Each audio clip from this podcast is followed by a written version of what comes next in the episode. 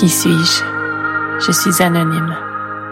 Être bisexuel dans un corps de femme, grande, mi-quarantaine, cheveux courts, visage aux traits anguleux, expression de genre fluide. Et dans ma tête, à vue, il y a un cul ouvert. Je vous accueille, je vous reçois. Vous êtes ici, assis sexe-ci. Posez-vous, respirez et écoutez. Et si vous aimez ce que vous entendrez, likez, disséminez, cotez, partagez. Merci. Épisode 12, Histoire de Marcel. Version Tite vite.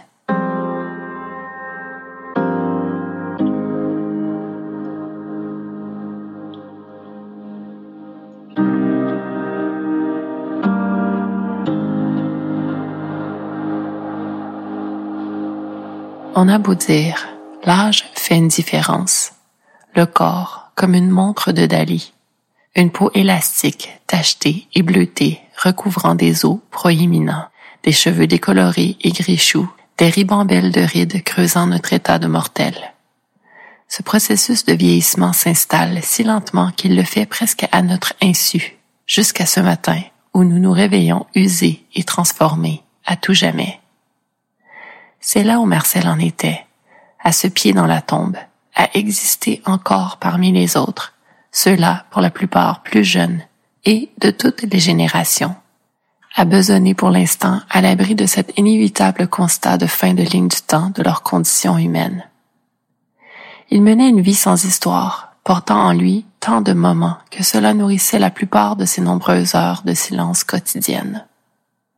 C'est qu'avec peu d'amis à rencontrer, beaucoup n'étant plus de ce monde, et seulement quelques membres de famille véritablement intéressés à le fréquenter autrement que par obligation. Il goûtait surtout à la solitude, de manière autonome, installé dans un petit logement facile à entretenir au premier étage d'un immeuble paisible. Marcel avait été marié deux fois plutôt qu'une. Il n'avait jamais remis en question cette institution, car à l'époque, la voie à suivre était toute tracée et lorsque sa première femme était décédée subitement, il avait tout simplement renoué une année plus tard, dans sa quarantaine, avec une femme qui décéda également avant lui, 25 ans plus tard. De ces deux unions, il avait eu quatre enfants, tous dispersés aux quatre coins du monde maintenant, à vivre des vies d'adultes productives, avec tout ce que cela impliquait de fondation de leurs propres cellules familiales et d'engagement professionnel. De culture et d'époque puritaine, Martial n'avait jamais pourtant eu de difficulté à explorer sexuellement avec ses conjointes. Son éducation sociale lui avait inculqué que le plaisir devait être centré sur lui en tant que mâle dans l'équation, cependant que son instinct l'avait poussé à investiguer les mystérieux rouages des corps féminins. Il se considérait comme un amant attentif et curieux, capable de tirer des plaintes sincères et de faire monter le désir de ses partenaires en leur faisant gravir agréablement les plateaux de plaisir. Ses épouses avaient été ses guides, et bien qu'elles eût quelques traits de personnalité en commun, leur corps aux mécanismes similaires avait révélé des besoins de stimulation bien uniques. Jeannette, sa première épouse, préconisait des moments d'intimité longs et élaborés. Elle avait besoin de préambules presque théâtraux pour se laisser aller à un échange par les sens ce qui se traduisait par des sessions plus espacées, mais pour la plupart du temps fort mémorables. Louisa, quant à elle, avait d'abord déstabilisé Marcel avec son énergie plus directe et expéditive. Son appétit sexuel se comparait au sien, en ce qu'il était constant et soutenu. Certes, les maternités de ses deux partenaires avaient provoqué des chutes de désir passagères, mais au final, elle et lui avaient partagé une sexualité épanouie et réciproque. Aujourd'hui, Marcel se retrouvait dans une société fort différente de celle qu'il avait connue plus tôt dans son existence. Les concepts de vie collective étaient déboulonnés les uns après les autres, avec raison. Les valeurs changeaient pour le bien-être de l'ensemble et les vérités individuelles devenaient plus faciles à exprimer. Le plaisir sexuel trouvait ainsi plusieurs horizons et l'acceptation de notre animalité en tant qu'espèce était engagée. L'individu pouvait choisir de vivre la sexualité qui l'inspirait. L'homosexualité, la promiscuité sexuelle, le libertinage, les relations virtuelles, jusqu'à la sexualité. Bien sûr, Marcel comprenait que certains êtres carbureraient à formuler des jugements toute leur vie. Mais il avait assez vécu pour savoir qu'il ne fallait pas leur accorder d'importance. L'humain avait besoin de changer et œuvrer pour une sexualité plus ouverte faisait partie de cette évolution. Ses nombreuses années sur cette planète lui livraient ce témoignage. Et puis, il lui restait la sienne de sexualité. Un pied dans la tombe, mais encore bien vivant. Marcel avait toujours cette soif de toucher et d'être touché. Tant que le cœur bat, la peau frémit. Sans grande surprise, il avait recours au service de travailleuse du sexe depuis la mort de Louisa, ce qui remontait à deux bonnes décennies déjà. Et lorsque la connexion avec l'une d'elles était particulièrement bonne, il maintenait ce lien tant qu'il sentait que la relation était positive. Cependant, au-delà de ces courtisanes passagères qui jouaient le rôle de partenaires stables, il couvait le rêve secret de sustenter un fantasme qui l'avait hanté pendant toutes ces années d'homme marié, sans jamais se permettre de le vivre. Être spectateur de deux femmes se caressant devant lui et échangeant du plaisir sexuel sans intervenir.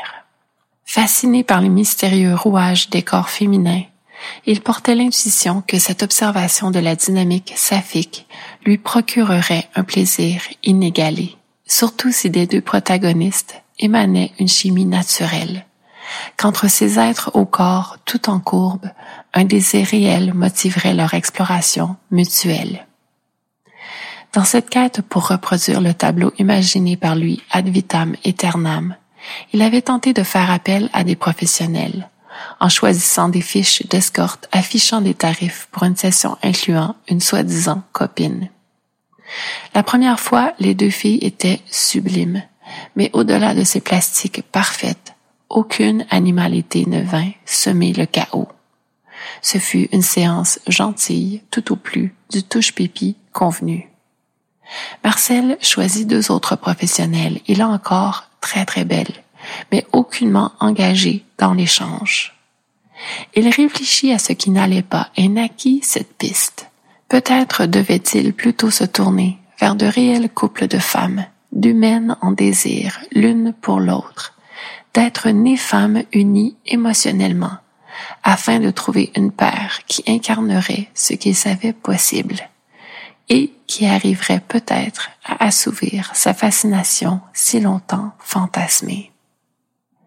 Un jour, alors qu'il prenait un peu d'air frais dans un parc assis sur un banc, il remarqua deux femmes marchant côte à côte, se tenant la main, conversant avec complicité. Elles étaient toutes deux jolies, mais de beauté de type différent. Elles s'installèrent sur la pelouse pour consommer le contenu de leur sac. Marcel les observait à distance, avec discrétion, remarquait les gestes amoureux, les effleurements, les œillades joueuses, les gorges secouées de rire. Et puis il se leva, marcha jusqu'à elle et prit son courage à deux mains. Pardonnez-moi de vous importuner, mais j'aimerais m'entretenir avec vous quelques instants, si cela est possible. Avec simplicité, il se présenta, décrivit sa quête et leur offrit une rémunération. Les deux femmes l'écoutèrent, et lorsqu'il eut terminé son propos, échangèrent un regard, suivi d'un silence qui ne dura que quelques secondes. L'une d'elles reconnut son courage à les aborder et le remercia pour son approche respectueuse et directe. L'autre enchaîna pour lui demander ses coordonnées afin de le contacter et lui transmettre leur réponse à sa proposition, quelle qu'elle soit, ce qu'il fit avec plaisir. À sa surprise, la scène s'était déroulée avec simplicité et leur accueil l'avait été tout autant. Tel que promis, elles le recontactèrent pour lui signifier qu'elles acceptaient de le rencontrer pour discuter les termes de ce fantasme incarné. Le jour de la rencontre, mu par une légèreté qu'il n'avait pas ressentie depuis des décennies, Marcel se rendit au lieu du rendez-vous, un restaurant d'un hôtel chic et décontracté. Si la conversation ouvrait sur une première session, il lui avait été confirmé que des chambres étaient libres. Sans retard, elles se présentèrent, telles que dans son souvenir d'elles dans le parc. deux femmes aux beautés fort différentes. L'une des deux, qui semblait avoir des origines hispaniques, portait les cheveux courts et avait un physique de joueuse de volée, tandis que l'autre aurait pu émerger d'un navire viking avec ses rondeurs de déesse de la fertilité, son teint de rousse et ses cheveux strawberry blonde, longs et nattés en une molle queue de poisson. Mais malgré ce contraste frappant, cette complicité qui les unissait harmonisait le tableau qu'elle formait. Isella et Chris expliquèrent à cet homme âgé qu'elle ne voulait pas de piège, donc aucun appareil cellulaire dans la pièce, que la rémunération devait leur être présentée avant de monter à la chambre, et que la session durerait tout au plus deux heures, dépendamment de leur niveau de confort et de leur excitation. Bien sûr, comme Marcel le leur avait expliqué au parc, ils devaient s'installer à distance d'elles, ne pas tenter de les caresser et demeurer vêtus tout au long de la séance. Il leur confirma que son expérience en serait une de pur et chaste voyeurisme, et que, dans ses poches, ne se trouvaient que des billets de banque pour payer le repas et compenser leur partage de ce moment intime. Pour ce qui était de son appareil cellulaire, il le leur remit en main propre. Ainsi, ils montèrent à la chambre, tous les trois, et quand les deux femmes se dévêtirent lentement, à force de caresses installées sur le grand lit, que leurs corps s'entremêlèrent en étreintes tantôt langoureuses, tantôt énergiques, laissant entrevoir des éclats de chair rosée et luisante, Marcel fut littéralement tétanisé sur son siège, certain que maintenant il pouvait mourir heureux si près de ce mystère féminin exulté. Isella se fit dominer par une Chris plus petite physiquement, mais si autoritaire, qui lui commanda d'ouvrir les jambes comme une bonne fille pour recevoir ses caresses et contrôler son plaisir. Les deux femmes lui offrirent une magnifique session de edging qui dura encore et encore. Isella gémissant de plus en plus à chaque effleurement de Chris, qui savait exactement comment la caresser pour maintenir ce niveau de lascivité dans sa partenaire qu'il la suppliait maintenant de lui offrir l'orgasme si délicieux qui la secouerait, ce qui fut le cas. Les amoureuses se dévorèrent ensuite dans une chorégraphie improvisée qui dura au-delà des deux heures entendues. À un moment, Marcel leur annonça son départ, et que si elle voulait rester dans la chambre pour la nuit, libre à elle de le faire puisqu'elle était réglée avec la réception. Les amoureuses le remercièrent et lui offrirent la possibilité de futures séances de voyeurisme s'il le désirait. Il les remercia à son tour du fond du cœur et leur exprima sa profonde gratitude. Quelques jours plus tard, Marcel quitta ce monde, sans avoir eu la chance de renouveler cette expérience qui le propulsa littéralement au paradis.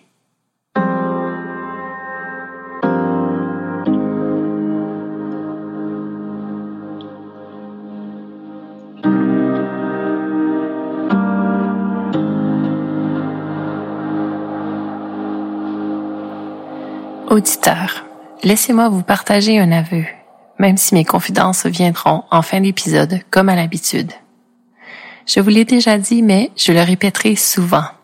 C'est l'intuition qui me guide lorsque je scripte mes épisodes. C'est elle qui me souffle quelle fiction choisir. Elle qui me fait ensuite sélectionner le terme ou le concept à explorer suivant ce récit érotique elle encore qui m'inspire à continuer dans la construction de ma réflexion universelle pour ma version longue. Et enfin, c'est bien elle qui me tend le compas nécessaire à l'exploration de mon océan intérieur qui me fait me révéler à vous pour boucler la boucle à chaque fois, pour chaque épisode pondu. Mon aveu immédiat, c'est que pour mes épisodes 10, 11 et 12, cette intuition m'a soufflé l'idée d'un triptyque c'est-à-dire qu'elle m'a imposé en quelque sorte, après le neuf, pour la continuation de mon projet, une suite se composant de trois fragments, cohérents par eux-mêmes, mais aussi contribuant à se complémenter l'un et l'autre. En effet, au-delà du fait que l'histoire de Marcel semble être un croisement entre celle de Lisette, cette héroïne vieillissante de Mondis, et celle de Jonas, cet être né homme qui désire passer un moment intime avec les deux femmes de sa vie, mon 11. C'est surtout un triptyque pour les sujets abordés et s'entremêlant de manière organique. Mon 10, je vous le rappelle, présentait la pulsion de vie qu'est le désir, qui subsiste malgré le temps qui passe sur nos corps, dans nos esprits. Mon 11 a remonté à des mythes d'origine, principalement celui biblique, pour proposer une définition de notre place dans le monde par nous-mêmes, mais surtout en relation avec les autres. Ce 12 en cours, cette histoire de Marcel, ayant vécu à une autre époque, ayant connu un autre ordre social dans ses jeunes années, jusqu'à l'âge de vieillissement, il me mène à creuser le sujet de ce qui serait apparemment l'institution sociale la plus ancienne au sein de l'humanité, ce qui n'est pas rien. Cette affirmation, c'est sur un site Internet que je l'ai dégoté, mariage.net, un répertoire de prestataires de mariage de confiance, enfin. C'est ainsi que ses concepteurs se présentent. Ce site Internet est en fait un conglomérat international qui se décline en autant de sites Internet que les onze pays qu'il dessert en information pour aider des individus à organiser ce qui est, supposément, la plus belle journée de leur vie. Rien de moins. Le mariage, cet ultime deux intime. Je n'utilise pas le terme mariage à proprement parler dans ma fiction, mais plutôt je flirte avec son concept. Concept qui sera l'impulsion des propos de ce segment transitoire, bien que l'histoire du terme soit plutôt chargée et complexe. En gros, mariage vient du verbe latin maritare, un terme utilisé à son origine pour décrire le phénomène agronome d'association végétale pour fortifier la génétique des plants par exemple mais aussi pour fortifier la génétique animale en sélectionnant un chef reproducteur principal dans un troupeau. Vous me voyez venir avec mes gros sabots. Chef reproducteur, mâle, mari, se marier, mariage. D'ailleurs, sur le site Internet de l'Académie française, dans un article fournissant toutes ces informations à propos du terme mariage, on nous fait remarquer qu'en français, il y a ce qui est nommé une dissymétrie lorsque vient le temps de désigner un individu né homme qui s'unirait, selon cette institution sociale, à un individu né femme. D'un côté, du côté du mâle biologique, nous retrouvons les termes mari, homme et époux. Du côté de la femelle, les termes femme et épouse seulement, aucune équivalence pour ce mari. Bien que oui, le terme marié est utilisé en préparation du grand jour et le jour même pour désigner cette femme, mais pas par la suite. Femme et épouse. Et nous comprenons mieux le pourquoi en revenant à l'explication de l'origine même du terme mariage, chef reproducteur du troupeau, chef, le mari. Mariage, institution sociale la plus ancienne au sein de l'humanité. De retour aux informations retrouvées sur le site internet mariage.net, sur leur page intitulée La fabuleuse histoire du mariage des origines à aujourd'hui, point d'exclamation, il y est présenté que, au sein de l'Égypte ancienne, on se mariait pour, ouvrir les guillemets, imiter les divinités qui allaient presque toujours par pair, fermer les guillemets. Osiris et Isis étant le parfait exemple de cette affirmation. Et remarquez, ces deux-là, même si considérés comme époux dans le panthéon égyptien, étaient en fait frères et sœurs. Passons. Ce qui commence à ressembler au mariage tel que son rituel et ses conséquences représenteront pour la suite de l'humanité, c'est autant des Grecs anciens que cela prend forme l'union entre un homme et une femme était vue comme nécessaire à la survie de l'espèce que l'on peut lire sur le site dédié à ce rituel humain qu'est le mariage. Et à cette époque, c'est le père qui choisissait le mari de sa fille, que celle-ci ne rencontrait que le jour du mariage. Le mariage était un contrat établi entre deux familles, surtout mesuré par l'apport de la dot de la famille de la mariée. Imaginez le message derrière cette pratique. Prenez notre fille dans votre cellule familiale. Nous vous en supplions. Que cette dot semble dire. Nous vous donnons ce montant de richesse et de biens précieux pour nous en délester de cette fille qui est la nôtre. Elle portera les enfants de la prochaine génération de votre lignée et souffrira en couche, mais au final, comme nous vous sommes reconnaissants de la nourrir et de combler ses besoins de base par obligation engagée par ce mariage. Et même si cela peut paraître absolument primitif pour plusieurs humains sur cette planète, cette motivation et façon de procéder existent encore à ce jour dans certaines cultures à l'époque actuelle. Bref, mariage, mâle reproducteur, survie de l'espèce, chef, le mari, qui va ensuite imposer le mari à sa fille. Base de ce rituel, plus beau jour de la vie, tant au niveau étymologique qu'au niveau sociologique dans notre humanité. Quel bagage dans sa soute que ce concept trimballe depuis des siècles et des siècles. Justement, ensuite, étape 2, le christianisme s'empare de cette institution sociale graduellement dès le IXe siècle. Le mariage était alors privé, célébré entre familles et officialisé de la sorte devant la communauté, donc dans un cadre domestique. La branche catholique de la chrétienté s'approprie officiellement ce rituel mi-16e siècle en pondant un décret quelque part durant les 18 années que durera l'événement historique connu comme le Concile de Trente réunissant évêques et théologiens pour réagir à la réforme protestante. Ouvrir les guillemets. L'obligation stricte d'une célébration publique du mariage devant comporter obligatoirement la présence d'un ministre, évêque ou curé de paroisse. Fermez les guillemets. Que nous apprend l'article Histoire du mariage, rédigé par Lou Besmont de Senneville en janvier 2013 et retrouvé sur le site internet du journal La Croix, un médium qui se présente comme catholique et progressiste. Pour poursuivre mon exposé à propos de l'évolution du mariage en étapes, je vous présente cet exergue de ce même article. Ouvrir les guillemets. La troisième étape commence au XVIIIe siècle lorsque l'amour devient indispensable au mariage. Le Code de droit canonique prend lui aussi en compte cette évolution. En 1917, il précise que la fin première du mariage est la procréation et l'éducation des enfants. La seconde est l'aide mutuelle. En 1983, le même texte souligne que le mariage est d'abord conçu comme une communauté profonde de vie et d'amour entre les époux. Fermez les guillemets. Donc, le mariage, cette institution sociale la plus ancienne de l'humanité, qui débuta avec un besoin biologique de perpétuation et de survie de notre espèce, pour évoluer par un passage dans l'étriquement religieux, prend son envol vers cet idéal Walt Disneyen du plus beau jour de la vie d'un humain. L'amour. Se marier par amour et s'unir pour la vie. Oui, je le veux. Et l'aspect légal de cette institution, parlons-en aussi, parce que c'est bien là que ce bas blesse vraiment, de nos jours encore, une fois cette décision prise de vivre les conséquences de ce plus beau jour de notre vie.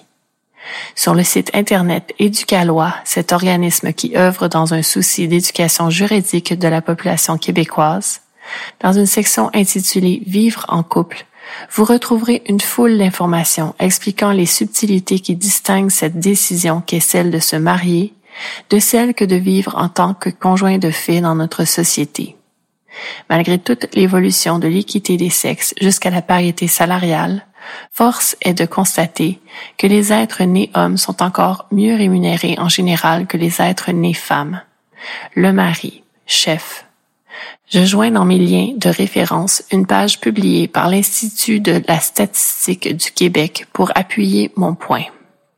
Donc, malgré que l'institution du mariage protège les époux dans l'éventualité d'un divorce en imposant alors le partage des biens selon le patrimoine familial et ou le régime marital, une situation financière moins avantageuse provoquée par une séparation est encore une cause qui motive plusieurs à maintenir l'apparence de cet amour pour la vie, surtout pour les êtres nés femmes dans l'union pour les êtres nés hommes, une motivation de sauver les meubles du mariage pourrait être le confort d'une vie à deux, le confort d'être en ménage avec une épouse qui les garderait de revenir au célibat.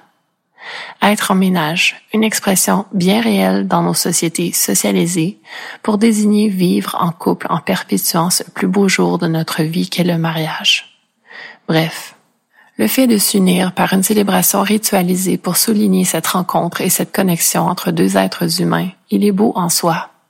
Mais de là, que représente-t-il vraiment pour l'ensemble social de nos jours? Assurément, il n'est plus question de perpétuation de l'espèce, du moins pas dans une grande majorité des pays de ce monde. Ce plus beau jour de la vie des mariés, que représente-t-il pour eux deux, vraiment? Un ciment pour l'unité familiale? Sûrement. Et l'amour, lui, quelle place occupe-t-il encore au bout de cinq, dix, vingt, quarante ans? Il évolue, que me diront ceux qui ont tenu bon aussi longtemps dans cette union officialisée aux yeux de la communauté et de la loi. Le mariage, l'institution sociale la plus ancienne au sein de l'humanité. Il faudrait une nouvelle étape à son évolution. Après l'obligation de perpétuer l'espèce, l'étriquement religieux, le fantasme amoureux Walt Disneyen, peut-être est-il venu le temps de la transparence dans cette union. Se dire les vraies choses, entre époux, au bout d'un certain moment. Les vraies choses concernant l'intimité physique surtout. Les vraies choses à propos du désir sexuel, qui nous ramènerait apparemment à cette perpétuation de l'espèce. Auditeur de la slow sex, je vous présenterai une théorie scientifique à ce sujet, plutôt intéressante, qui ébranle un peu cet idéal du pour la vie, s'il n'est pas navigué avec cette transparence tout juste évoquée comme prochaine mutation souhaitable de cette institution sociale. Si nous voulons absolument la conserver dans nos sociétés et souhaiter qu'elle signifie vraiment tenter l'amour pour toutes les bonnes raisons. Quant à vous, auditeurs de la petite vite, retrouvez-moi tout de suite là où mes révélations personnelles en heurteront peut-être certains d'entre vous. Moi, femme par qui le mal survient.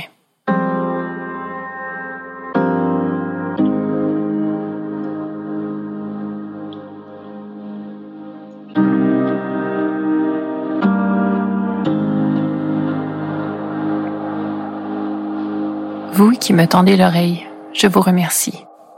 Cette fois, le segment confidence de cet épisode 12, qui ne sera mis en onde qu'autour de la Saint-Valentin, J'en entame son écriture littéralement au tournant de 2023 vers 2024. Et parce que la vie est cette ultime complice pour moi, elle m'offre deux cadeaux plutôt qu'un en ce jour de passage important. Et les deux sont extraordinaires. En ce 31 décembre 2023 donc, le premier cadeau est survenu à 6h03 du matin, quand j'ai consulté mes statistiques d'écoute de mon balado des données qui me sont fournies par la plateforme web que j'utilise pour héberger Si Sexe Si, mon projet.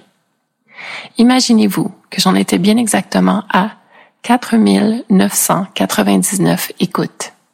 Ces choses-là ne s'inventent pas. Un bel accomplissement, un foutu beau milestone. Grâce à vous tous. À 9h41, j'en étais à 5001.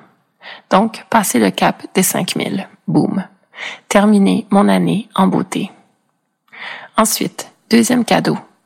Installé devant mon ordinateur sur le point de pondre mes propos anecdotiques en lien avec l'épisode en cours, je termine une année qui fut, ma foi, plutôt riche en expériences intimes. Expériences incluant, eh oui, ma toute première demande en mariage offerte dans ma vie, même si non officielle. Mais l'être qui me l'a partagé était bien intentionné et, à le connaître depuis presque un an maintenant, si, par ce matin de début juin 2023, je lui avais dit que l'idée me plaisait au point que nous la concrétisions, je crois bien que je pourrais présentement être en train de préparer le plus beau jour de ma vie. Mais reculons si vous le voulez bien, remontons le fil. Parce que n'est-ce pas que nos existences sont un construit né d'une foule d'événements qui se succèdent les uns et les autres? Pour édifier notre identité. Alors voilà, suivez-moi là où l'enfant que je fus grandit dans une maison habitée par la famille nucléaire dans laquelle j'ai évolué. Ma mère, mon père, mes sœurs aînées et moi-même, la dernière née. Je n'ai pas beaucoup de souvenirs de notre famille unie en activité, tous les cinq ensemble. Deux causes peuvent expliquer ce fait. D'abord, je vous l'ai dit lors de ma confidence du 10, ma mémoire est aléatoire.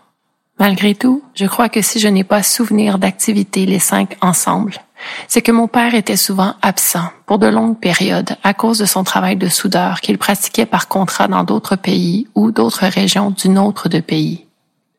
Aussi, mon père, lorsqu'il était à la maison, il existait en fait surtout dans son garage, son temple personnel, où il besognait sur ses projets. Réparer et ou concevoir des motos custom pour ses amis. C'était une autre époque, pendant laquelle les parents laissaient leurs enfants évoluer par eux-mêmes. Ma mère ouvrait la porte de notre maison sur la campagne qui nous entourait et nous disait dehors. Mais l'enfant que je fus a vu ses parents s'aimer, ces adultes qui vivaient dans ce nid familial. Ils s'aimaient, étaient en désir de l'un et l'autre. Je l'ai perçu. Même s'ils avaient leurs propres défis de couple, les stress du quotidien. L'argent surtout, les besoins de base à combler, l'étouffement du budget serré.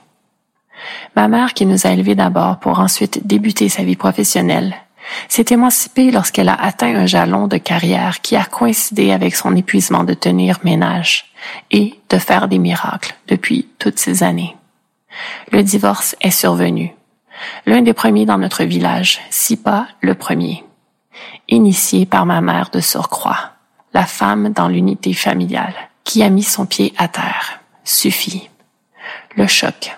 Pour l'époque, c'était encore socialement marginal. Pour l'étriquement religieux de notre coin de pays, c'était inconcevable. Sa décision provoqua un tsunami émotionnel dans notre noyau nucléaire. Étrange tout de même que ce terme nucléaire puisse être cet adjectif qui qualifie tout à la fois l'unité familiale traditionnelle, papa, maman, enfant, et ce cataclysme destructeur venu de l'arme terrifiante d'Oppenheimer. L'éclatement survint et mes sœurs, mon père et moi-même avons tous accusé le coup, chacun dans notre coin, repliés sur nous-mêmes pour penser nos blessures, chacun à notre manière. De là, la femme qui était ma mère a redécouvert sa pulsion de vie et du coup est retombée en désir, en amour, avec un homme qui est devenu son deuxième mari, quelques années plus tard, le premier mariage auquel j'assistais. Tout ce dont je me souviens de cet événement, c'est que je portais un pantalon en roi rose et une chemise blanche et que ma grand-mère, la mère de ma mère, m'avait dit que j'avais pris un peu de poids. Le genre de commentaire qui est venu scarifier, entre guillemets, l'esprit de l'aspirante ballerine que j'étais alors, quelque part autour de mes dix ans d'existence terrestre. Ce deuxième mariage ne dura pas, parce que ce nouveau partenaire s'avéra indigne de confiance. Plutôt, il se révéla manipulateur, escroc, et je me souviens qu'un jour, il leva la main sur ma mère. Il était malade, physiquement, sclérose en plaques, neurodégénérescence, débutée depuis plusieurs mois à ce moment-là. Est-ce que c'est la douleur physique qui l'a poussé à ce geste violent? Ou était-ce que la maladie ait désinhibé sa véritable nature? Peu importe, ma mère a décidé que rien ne justifiait ce geste. Elle a déclaré faillite, portant le fardeau budgétaire de toute notre famille d'alors, qui était reconstituée de mes sœurs et moi, des deux garçons de cet homme, de lui et d'elle. Nouvel éclatement familial. J'avais 15 ans. Ma mère s'est remariée en 2010, donc presque 25 ans après avoir tenté son deuxième essai de vivre l'union maritale qui avait échoué. Elle a redonné une troisième chance à cette institution plus ancienne de l'humanité. Un homme a croisé son chemin de vie et elle a retrouvé la foi, cette possibilité de lien de confiance ultime. Et cette fois, imaginez-vous que j'ai eu l'honneur d'être désignée célébrante en ce nouveau plus beau jour de la vie de ma mère devant la communauté. J'ai suivi le guide du célébrant fourni par le gouvernement québécois et j'ai uni ma mère à l'homme avec qui elle continue encore à progresser aujourd'hui avec complicité. Combien d'humains peuvent dire avoir vécu cette expérience de contribuer ainsi à ce moment clé d'un de leurs propres parents? Un honneur, vraiment. Et le plus intéressant, c'est que des trois enfants qu'a eu ma mère, je suis la seule qui ne fut jamais mariée. Donc moi, l'inexpérimentée de cette dynamique due pour la vie, j'ai rempli le rôle d'agent scellant cette dernière connexion reconnue par rituel devant la communauté de ma mère. Jamais mariée, mais fiancée, une fois, pendant quelques années. Ce statut qui est habituellement temporaire, je l'ai vécu suite à une conversation que j'ai eue avec le père de mes enfants survenu environ trois ans avant la naissance de notre premier-né. Nous étions donc de jeunes adultes et nous discutions de notre futur un après-midi, installé sur mon fauteuil d'alors, recouvert de velours doux, couleur chocolat. Le mariage, son concept en tant qu'institution, est survenu comme sujet. Nos corps vêtus, entremêlés, jambes par-dessus, dessous. Y croyions-nous à cette institution sociale? La réponse, ce partenaire d'alors, elle ne lui est pas vraiment venue. Ses propres parents étaient mariés depuis presque 30 ans. C'est ce qu'il en savait de ce rituel, de cette forme d'engagement. Mais moi, je la connaissais, ma réponse, même si, honnêtement, je n'y avais vraiment jamais intentionnellement réfléchi sérieusement. Je la connaissais d'instinct, et je l'ai proposée à ce partenaire dans cet instant bien précis. Je n'étais pas fermée à l'idée de vivre ce plus beau jour de ma vie, pour marquer la suite des choses. Et voici l'idée exacte qui me vint. Que nous nous fiancions le temps d'avoir des enfants, et que grandissent pour en venir à un âge de partager ce moment avec nous consciemment.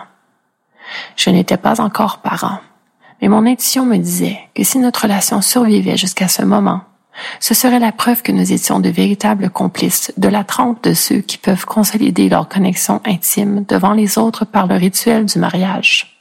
Vous connaissez peut-être déjà la suite pour avoir écouté mon 10 et mon 11. J'ai mis fin à la connexion intime avec le père de mes enfants quand ceux-ci avaient 4 et 2 ans à peine. Donc non, jamais de mariage plus beau jour de ma vie dans ma vie. Et ce partenaire d'alors a repris ma bague de fiancée qu'il m'avait offerte le plus vite qu'il a pu. Un geste qui a fait partie de sa guérison, j'imagine, de me déposséder de cette preuve que fut notre amour.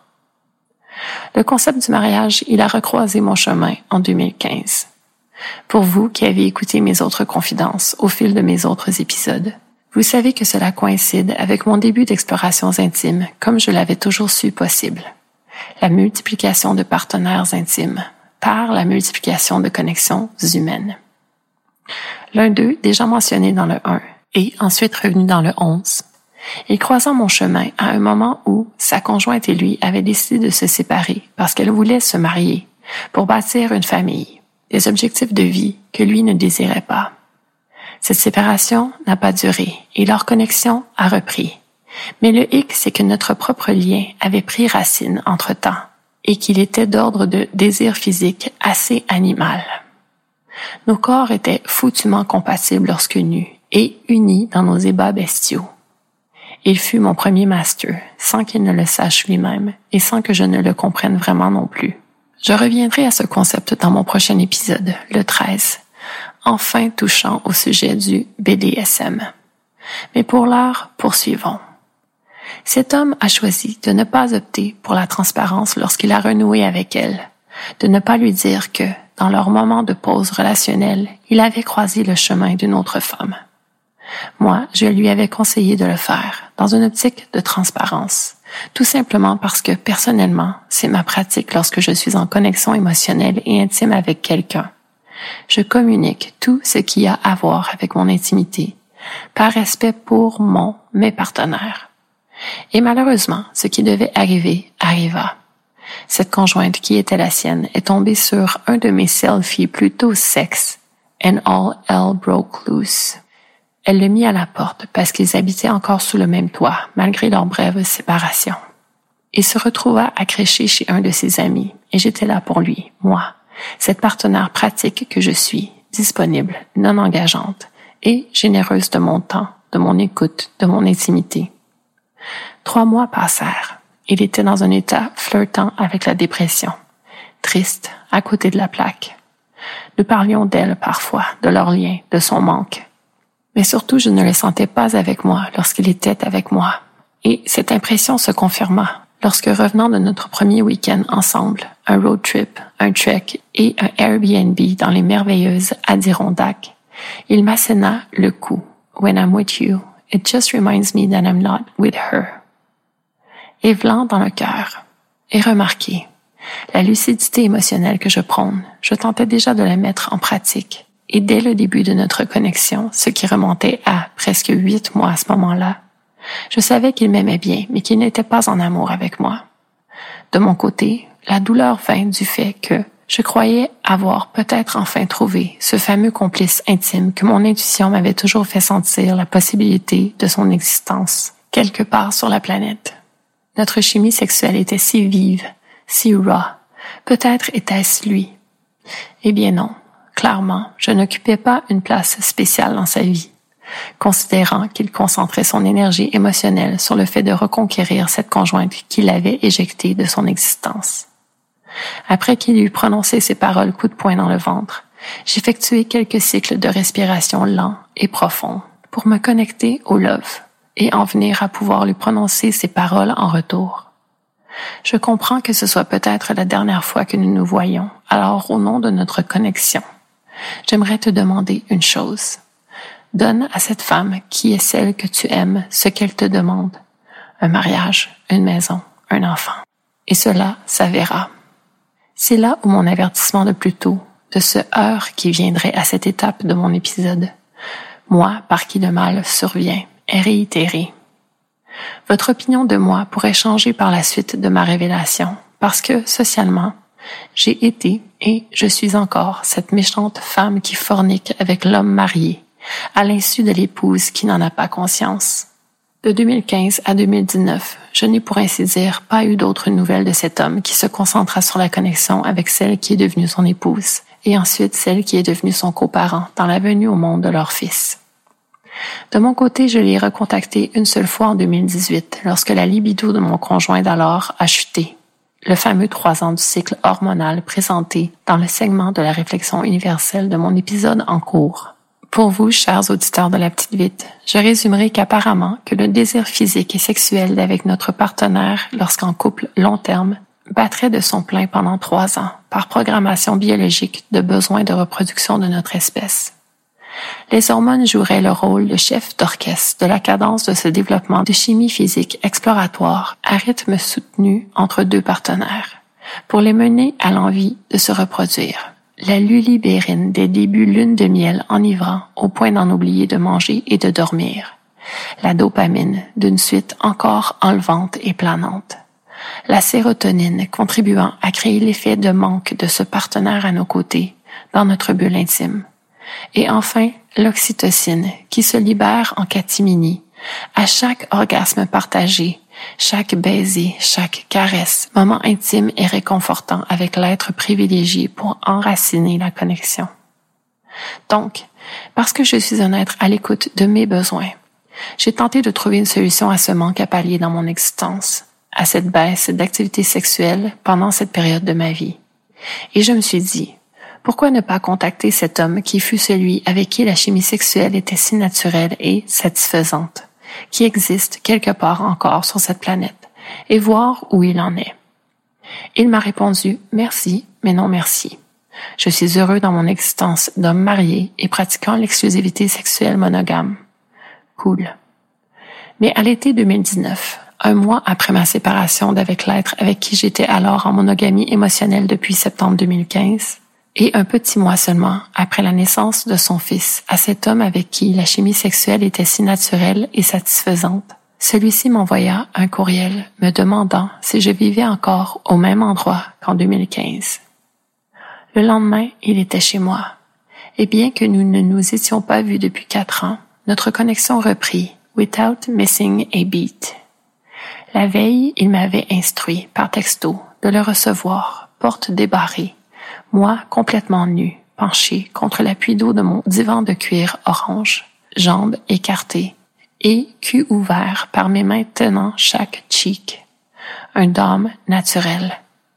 Ce mardi midi-là, j'entendis le grondement de sa moto arriver.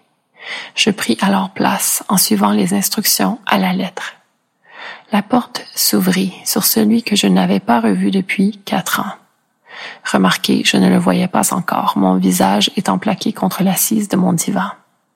Mais je l'entendais, et il prenait son temps. Il déposa son casque, retira son manteau, ses gants, il s'approcha de moi et tout à coup cracha dans ma raie en ajoutant Hold it there for me.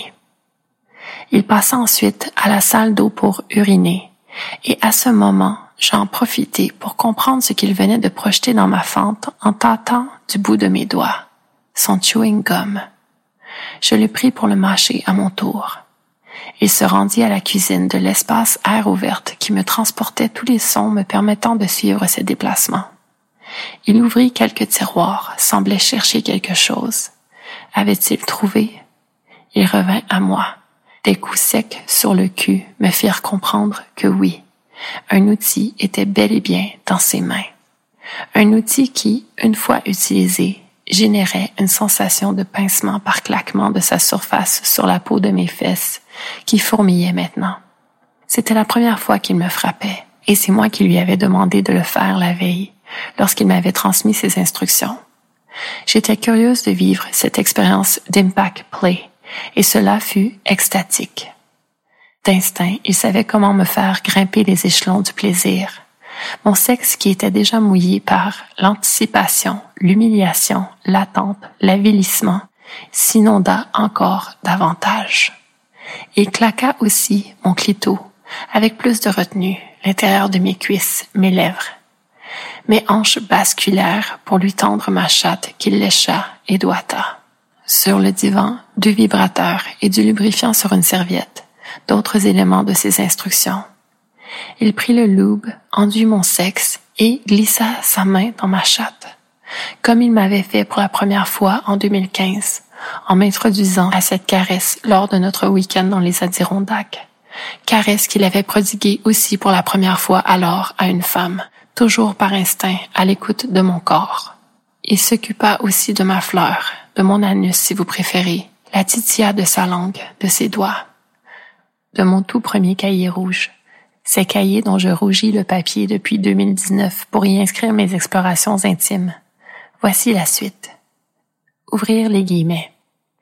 Il fait tomber son pantalon pour m'enfiler, sans jamais oublier de me claquer le cul par intermittence, avec cet outil que j'ai compris être de bois. Il me rentre dedans solidement, après m'avoir demandé dans le creux de l'oreille, paume enroulée autour de mon cou, Are you safe to play with? Yes, I am. Bang, bang, bang. Nirvana. Je savais que je reviendrais à toi. Il nettoie mon sexe de la serviette et, sonné, je me lève enfin, guidé par lui, sans encore pouvoir le regarder puisqu'il me suit, moi qui titube jusqu'à la cuisine, pour me permettre de prendre une gorgée d'eau directement du robinet de l'évier. Il m'enfile à nouveau, dans le cul, debout, là, au lavabo, et je geins. La porte patio est ouverte, les fenêtres aussi, mais je ne retiens aucun de mes sons émis par ce pur plaisir. Je me retire de l'empalement de son sexe au bout d'un moment. Il m'essuie et, enfin, nous nous retrouvons debout, l'un à côté de l'autre. Je remarque que ses cheveux sont un peu plus courts qu'avant, et je lui flanque un coup de poing dans le flanc droit en lâchant un asshole. Quel con d'avoir laissé tomber cette chimie pas possible. Mais en même temps, que cette vie est parfaite de nous avoir séparés pour maintenant nous réunir à nouveau. Nous avions besoin de ces quatre années pour comprendre des choses qui nous appartiennent à chacun de nous. Fermez les guillemets. C'est ici que je vous offre mon thinking par rapport à cette situation de moi qui est cette femme par qui le mal survient socialement. Après tous mes propos précédents dans cet épisode, et après ceux de mes autres épisodes, surtout le 10 et le 11. Je crois que vous sentez bien que j'ai un profond respect pour l'unicité des individus et que je vise également le respect de tout un chacun. Est-ce que parce que je partage de l'intimité physique et jusqu'à un certain point émotionnel avec des individus engagés par mariage avec d'autres, je vais à l'encontre de ce respect? Ma réponse, c'est non. Et voici pourquoi ma conscience est tranquille et l'a toujours été. Ce premier homme engagé et puis marié que j'ai fréquenté, il avait des besoins en lien avec sa pulsion de vie. Lorsque nous nous sommes rencontrés, il était séparé.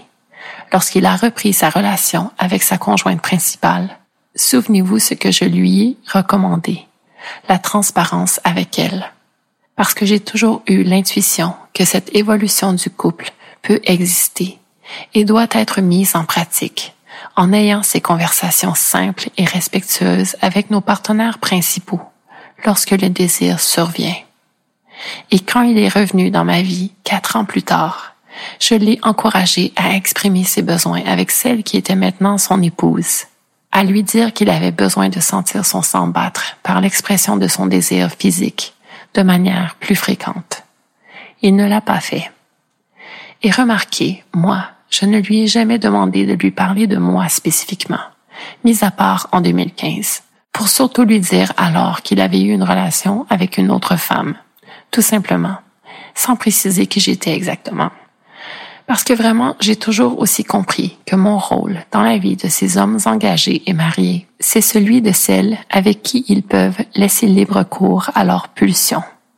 Je suis un outil de plaisir, une expression personnelle qui fait partie de ce vocabulaire survenu au fil de mes années d'explorations intimes et dont je vous ai dit dans mon épisode 11 que je consignerais éventuellement peut-être sous forme d'annexe B, ce qui est le cas annexe B entamée et à venir. Être un outil de plaisir, c'est un rôle important qui demande de l'effacement, de l'humilité. Peu de gens le voient ainsi, mais moi, c'est ainsi que je le vis, et très consciemment. Mon corps, mon âme, mon énergie peuvent contribuer à l'équilibre d'autres êtres. Et s'ils sont engagés avec un partenaire intime principal, je sais que notre connexion les ramène à un équilibre avec cet être partenaire intime principal, par soulagement qui les aide à tenir bon dans leur ménage, parce qu'ils sont sustentés. Moi, je suis low maintenance, une autre de mes expressions. Je prends ce que l'on me donne. Bien sûr, j'ai du respect pour moi-même et ce rôle, il me comble aussi. Cet homme avec qui je partageais une chimie sexuelle si raw et naturelle il m'a fait vivre certaines de mes plus puissantes sessions à vie. Pensez ce que vous voulez de moi et de tous ceux et celles qui jouent le rôle d'outils de plaisir dans la vie de ces êtres, hommes et femmes, déjà engagés et mariés. En vérité, there's always multiple layers to everything. Et si vous pouvez jeter la pierre parce que vous êtes un être à la conscience limpide et aux intentions toujours fondamentalement exemptes de toute forme d'ego, grand bien vous fasse.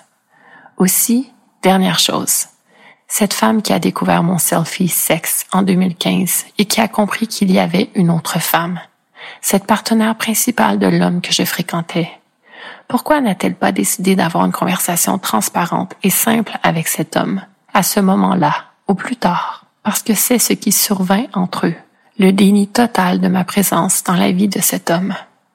Plutôt, bris de confiance, que l'homme a travaillé plus de huit mois à reconstruire à force de persévérance et de mea culpa.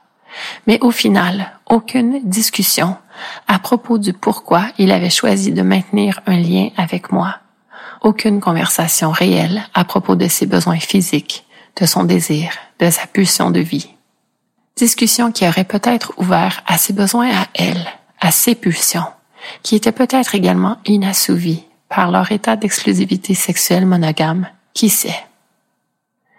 Bon, pauvre de vous, vous vous tapez définitivement ma plus longue confidence à ce jour et ce n'est pas encore fini. Je dois boucler la boucle et revenir à cette demande en mariage officieuse qui me fut offerte en 2023. C'est mon partenaire intime principal actuel qui me l'a formulée un matin de juin, quelques quatre petits mois après le début de notre connexion. Cahier rouge, 29 et 30. Ouvrir les guillemets. À quatre heures du matin, il m'extirpe de mon sommeil pour me caresser, moi qui lui avais donné mon consentement à le faire au moment de notre endormissement, survenu autour de minuit et demi. Session de jeu. Je glisse son sexe dur dans mon sexe humide, nos corps en cuillère une position qu'il me dira avoir appréciée après, quand nous discuterons, rassasiés d'une nouvelle bulle d'intimité sexuelle. Conversation pendant laquelle il me dit d'abord qu'il aimerait me confier tout ce qu'il ressent présentement, mais qu'il a peur de comment j'accueillerai ses mots. Je l'encourage donc à me les confier et, sécurisé, il me partage que, toute la semaine, il a pensé au mariage entre lui et moi. Il m'avait déjà exprimé cette idée sous forme de fantasme par le passé, mais cette fois, il va plus loin dans la présentation de là où il en est par rapport à cette idée, bien plus concrète maintenant, en m'expliquant comment il présenterait même cette proposition de convoler avec moi à ma mère. Mis un petit rire, qui se veut gentil, comme lorsque l'on tense doucement un enfant qui commet, avec naïveté, un geste répréhensible. Et je lui dis deux choses. D'abord, il est déjà marié. Donc, bien sûr que de me parler de mariage me semble irréaliste. Mais aussi pour moi, l'idée du mariage, surtout pour cette idée du quotidien partagé, ne m'attire pas. Fermez les guillemets. Disant cela, je dois admettre que j'ai déjà moi-même fait une proposition en mariage à un individu dans mon existence, et ce plutôt récemment sur ma ligne du temps. C'était le jeudi 16 décembre 2021 à 9h46 bien exactement. Je le sais parce que j'ai consigné ce moment dans mon cahier rouge numéro 13. Cette proposition, je l'ai faite par texto à cette femme qui fut la seule partenaire principale de sexe féminin que j'ai eue. Depuis le mois d'octobre 2021, nous tentions de réajuster qui nous étions l'une pour l'autre en vivant l'ouverture dans notre couple. L'effritement est survenu par petits événements. Et ce jour-là de la mi-décembre, après une semaine de communication particulièrement difficile entre nous, j'ai eu cette idée. Pourquoi ne pas nous marier? Cette consécration de notre lien pourrait nous lier d'une manière à ce que nous sachions sans l'ombre d'un doute que nous resterions dans la vie l'une de l'autre, au-delà d'autres connexions sur le chemin de l'une ou l'autre, au-delà du temps lui-même, qui nous séparerait peut-être pendant certaines périodes dans le futur. Nous pourrions être ainsi véritablement le port d'attache de l'une et l'autre dans cette existence. Mais bon, ce n'était qu'un germe d'idées et ma réflexion personnelle n'en était pas là où elle en est aujourd'hui. Je n'ai pas réussi à vendre ma salade. Malheureusement, le mariage aurait signifié nous lier face à l'État, avec tout ce que cela complique, finance surtout, parce que socialement, c'en sont les conséquences de ce plus beau jour de la vie. Je lui ai bien dit que nous pourrions nous créer un rituel bien à nous, mais au final, l'idée du concept du mariage lui-même, dans son ensemble, ne l'intéressait pas. Et aujourd'hui, notre lien s'est dilué au point que nous ne savons plus rien de l'existence de l'une et l'autre, malgré que oui, parfois, un texto, aux trois ou quatre mois.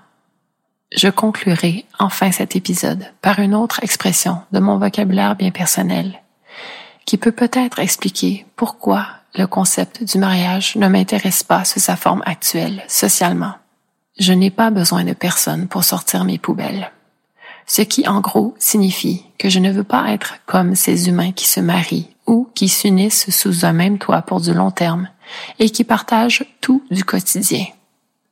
Mes études en religiologie m'ont apporté l'explication et l'importance de la ritualité dans nos vies d'humains.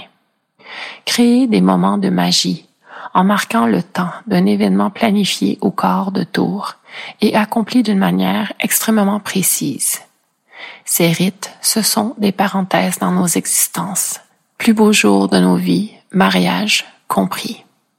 Au fil de mes explorations intimes et de mes relations sur du long terme, j'en suis venu à comprendre que le partage de l'intimité physique qui cimente deux individus, il se fait grâce à ce que j'appelle des parenthèses dorées.